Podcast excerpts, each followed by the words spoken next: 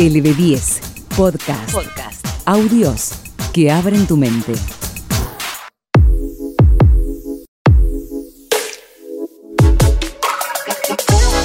¡Hey! Hola, donde sea y cuando quiera que estés. Mi nombre es Fran Moreno y te doy la bienvenida a este quinto capítulo de Suenan Letras, una serie de podcasts literarios que con entusiasmo te compartimos. En estos relatos ambientados voy a intentar sumergirte en la profundidad de las letras de autores clásicos para que revivas en tu mente todo lo lindo, lo feo, lo angustiante y lo excitante que puede ser un mismo texto. Hoy te traigo un escritor uruguayo que se especializó en los cuentos de todo tipo, desde infantiles hasta de terror. Estos últimos influenciados por Edgar Allan Poe, quien también se puede decir que sufrió en vida como él. Estoy hablando de Horacio Quiroga, quien nació en Salto, en Uruguay, en 1878. Hablando de sus cuentos, te puedo decir que reina una atmósfera de alucinación, crimen y locura, situada en la naturaleza salvaje de la selva. Supo tener una escritura precisa, estilizada y contundente al mismo tiempo, que lo convirtió en maestro del relato breve. Es un cuento corto el que te traigo a continuación y se titula Para Noche de Insomnio. En este, el narrador relata la noche en que tuvo que velar el cadáver de su amigo por una sola noche. De insomnio, claro. no te digo más. Vamos a la historia y después hablamos. Dale. LB10 Podcast. Podcast. El teatro de tu mente. El teatro de tu mente.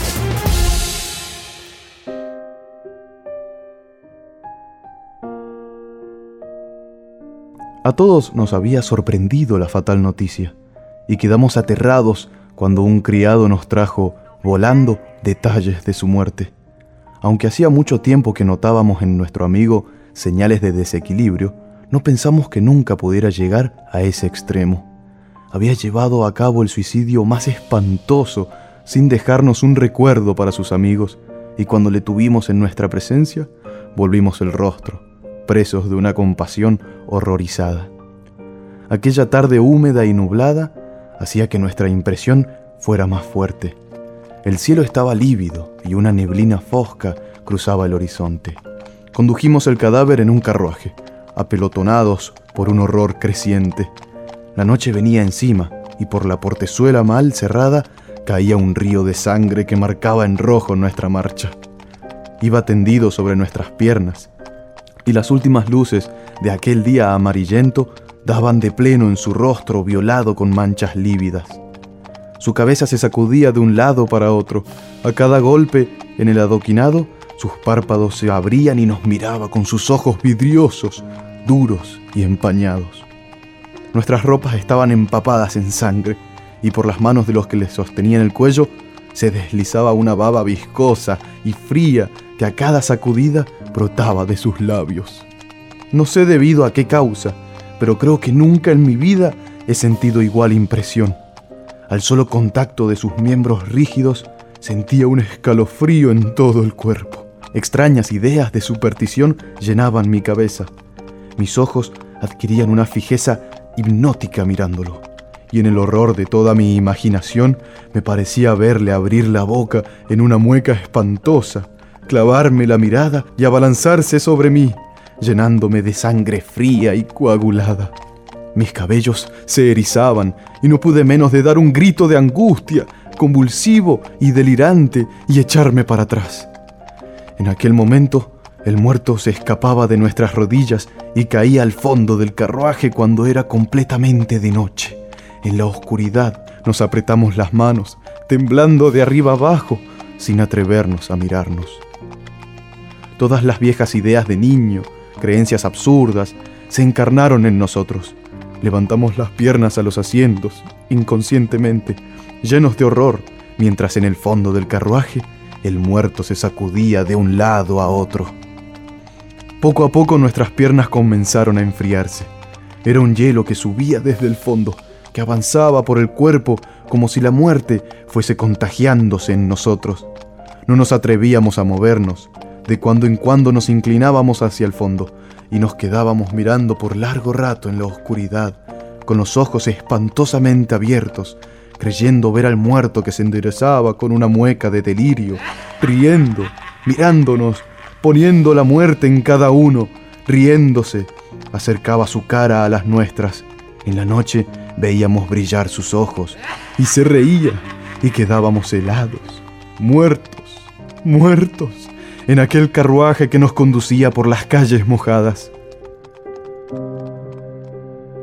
Nos encontramos de nuevo en la sala, todos reunidos, sentados en hilera. Habían colocado el cajón en medio de la sala y no había cambiado la ropa del muerto por estar ya muy rígidos sus miembros. Tenía la cabeza ligeramente inclinada con la boca y nariz tapadas con algodón. Al verle de nuevo, un temblor nos sacudió todo el cuerpo y nos miramos a hurtadillas. La sala estaba llena de gente que cruzaba a cada momento y esto nos distraía algo. De cuando en cuando solamente observábamos al muerto, hinchado y verdoso, que estaba tendido en el cajón. Al cabo de media hora sentí que me tocaban y me di vuelta. Mis amigos estaban lívidos. Desde el lugar en que nos encontrábamos, el muerto nos miraba. Sus ojos parecían agrandados, opacos, terriblemente fijos. La fatalidad nos llevaba bajo sus miradas, sin darnos cuenta, como unidos a la muerte, al muerto que no quería dejarnos. Los cuatro nos quedamos amarillos, inmóviles ante la cara que a tres pasos estaba dirigida a nosotros, siempre a nosotros. Dieron las cuatro de la mañana y quedamos completamente solos. Instantáneamente el miedo volvió a apoderarse de nosotros. Primero un estupor tembloroso, luego una desesperación desolada y profunda, y por fin una cobardía inconcebible a nuestras edades, un presentimiento preciso de algo espantoso que iba a pasar. Afuera, la calle estaba llena de brumas y el ladrido de los perros se prolongaba en un aullido lúgubre. Los que han velado a una persona y de repente se han dado cuenta que están solos con el cadáver, excitados como estábamos nosotros, y han oído de pronto llorar a un perro, han oído gritar a una lechuza en la madrugada de una noche de muerte, solos, con él, comprenderán la impresión nuestra, ya sugestionados por el miedo y con terribles dudas a veces sobre la horrible muerte del amigo. Quedamos solos, como he dicho, y al poco rato un ruido sordo, como de un barboteo apresurado, recorrió la sala. Salía del cajón donde estaba el muerto. Allí, a tres pasos, le veíamos bien, levantando el busto con los algodones esponjados, horriblemente lívido, mirándonos fijamente y se enderezaba poco a poco, apoyándose en los bordes de la caja, mientras se erizaban nuestros cabellos, nuestras frentes se cubrían de sudor, mientras que el barboteo era cada vez más ruidoso y sonó una risa extraña, extrahumana, como vomitada, estomacal y epiléptica, y nos levantamos desesperados y echamos a correr, despavoridos, locos de terror, perseguidos de cerca por las risas y los pasos de aquella espantosa resurrección. Cuando llegué a casa, abrí el cuarto y descorrí las sábanas, siempre huyendo. Vi al muerto, tendido en la cama, amarilleando por la luz de la madrugada, muerto con mis tres amigos que estaban helados, todos tendidos en la cama, helados y muertos.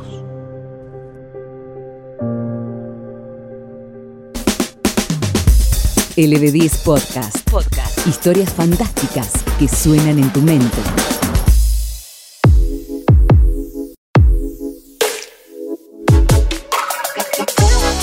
Acabamos de escuchar Para Noche de Insomnio, de Horacio Quiroga. Sin dudas fue un relato espantoso, ¿no? Digno de ponernos la piel de gallina.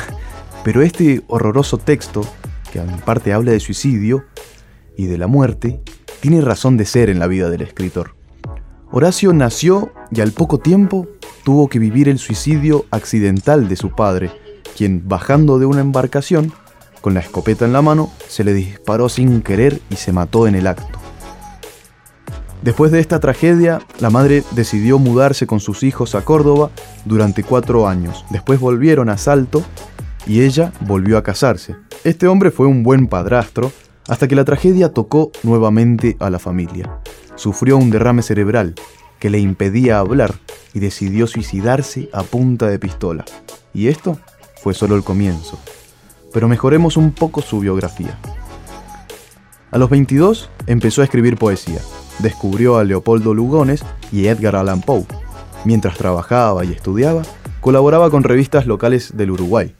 Durante el carnaval de 1898 conoció a su primer amor, una niña llamada María Esther Jurkowski, que inspiraría dos de sus obras más importantes, Las Sacrificadas y Una Estación de Amor.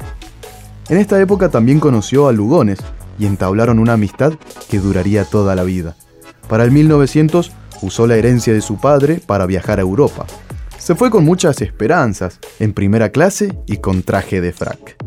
Allí conoció a Rubén Darío, otro gran poeta hispano, y volvió, después de tres meses, pobre y hambriento, con una barba larga que no se la afeitaría nunca más.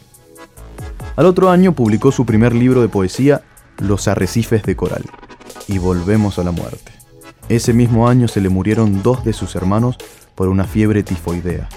Después, mientras ayudaba a un amigo a limpiar su arma, se le disparó y terminó matándolo sin querer. Lo detuvieron, pero después lo liberaron tras comprobar la naturaleza accidental del homicidio. Este hecho lo descolocó y decidió irse a vivir a la Argentina. Ahí se enamoró de una chica, se casó y se fueron a vivir juntos a la selva, junto al río Paraná, donde tuvieron dos hijos, que él mismo se encargó de educar. Luego, la mujer cayó en una profunda depresión que tuvo como fin el suicidio con veneno. De ahí se trasladó de vuelta a Buenos Aires y publicó en 1918 una de sus obras más reconocidas, Cuentos de la Selva. Posiblemente lo hayan escuchado en la escuela, ya que son todos cuentos para niños. Después de vivir y trabajar, en 1932 decide retirarse en Misiones con su nueva esposa y la hija de este nuevo matrimonio. Empezó a sufrir una prostatitis y su mujer con la hija lo abandonaron. Después de descubrir que era cáncer lo que tenía, Horacio Quiroga decidió el 19 de febrero de 1937 quitarse la vida con un vaso de cianuro, que lo mató en minutos.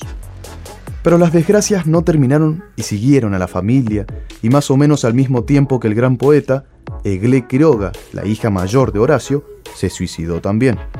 Su amigo, Leopoldo Lugones, se suicidó un año después por motivos amorosos. Y finalmente, su hijo varón, Darío, se suicidó en un arranque de desesperación en el año 1951. Y listo. No quiero hablar más de suicidios.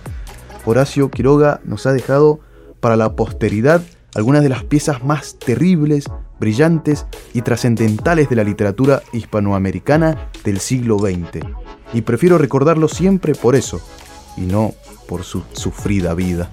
De esta manera me despido y pongo fin a este quinto episodio de Suenan Letras, en donde te relataré cuentos clásicos, modernos y contemporáneos, de la manera en que pueda revivir el teatro de tu mente sin la necesidad de que te sientes a leer.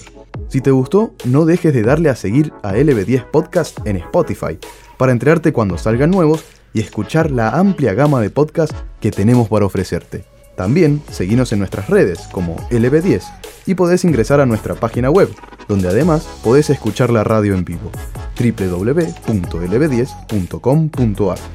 Para el siguiente capítulo te traeremos un texto de su amigo, Leopoldo Lugones, titulado Los caballos de Abdera.